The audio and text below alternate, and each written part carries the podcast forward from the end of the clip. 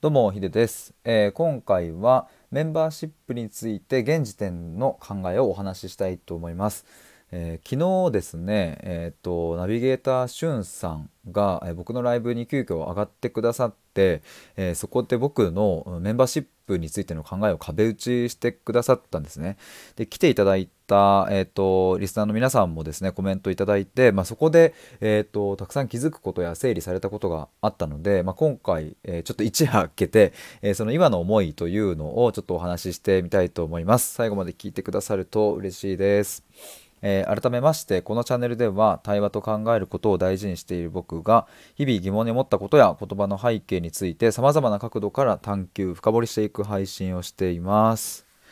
さて、まあ、早速本題なんですけれども、まあ、昨日お話終わった後にちょっと僕もいろいろ考えて寝る前も考えてでまた朝起きて考えてみたいな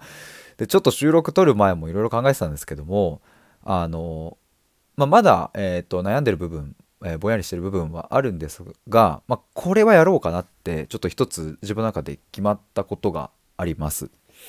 でそれは何かというと,、えー、と自己探求に関しての、うんもうめちゃくちゃ、えー、と熱を込めた、えー収録配信を撮るみたいな、えーこところですね。これをちょっとやろうかなと思いました。で、えっと、これ元はというとうんと僕が、えっと、ノートをずっと、えー去年の元旦から毎日更新していたんですけど、えっと、その中で、えっと、僕がですねこう就活生向けに自己分析を究極的に深める方法みたいな、まあ、そういう題名でですね全部で、えっと、15本ぐらいの記事を書いていたんですよ。でまあそれは、えっと、あくまで就活生に向けてっていう文脈だったので、えっとまあ、就活を前提とした自己分析についての話だったんですけれどもそういえば15本も記事書いたんだったらまあまあなボリュームだよなと思って昨日それを一つのとこにボンってまとめてみて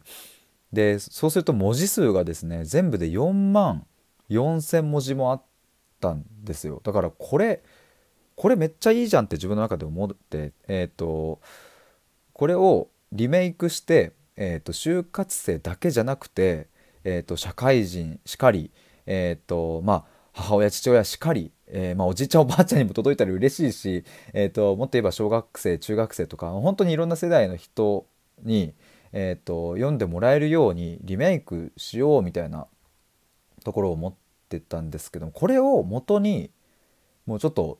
熱烈なもうなんか超熱いモードでえっと僕がもううわっと話すみたいなのをちょっとやろうかなみたいな感じで思いました。でそのテキスト自体はうんと共有するのかしないのかまあその辺のやり方とかはまだ、えー全然決まってないですし、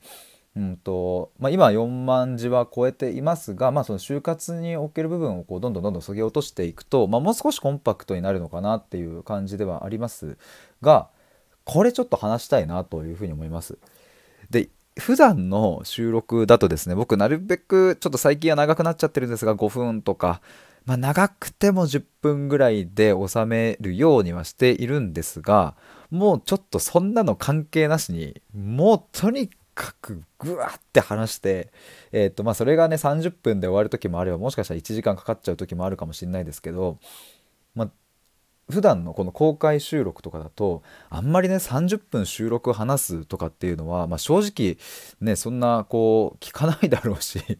まなんかねそんなにこう熱く話してもなみたいなことはあって、えー、と自分のそういう部分っていうのは出してなかったんですけど、まあ、メンバーシップの中だったら、えーとまあ、少なくとも聞きたいなって思ってくださった方が集まってくれてると思うので、えーそういう方たちに向けてもう存分に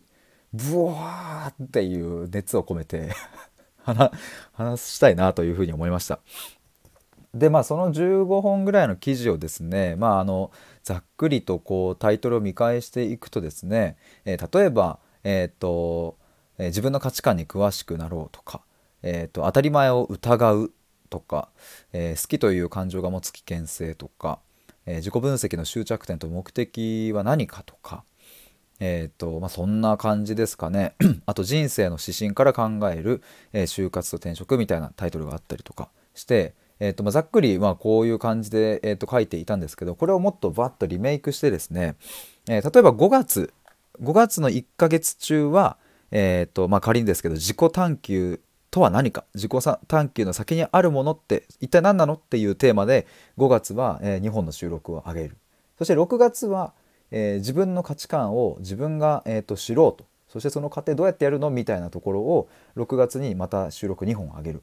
で7月はみたいな感じでその月ごとのテーマを決めて、えー、毎月2本の収録を、まあ、2週間ごとにこう出していく。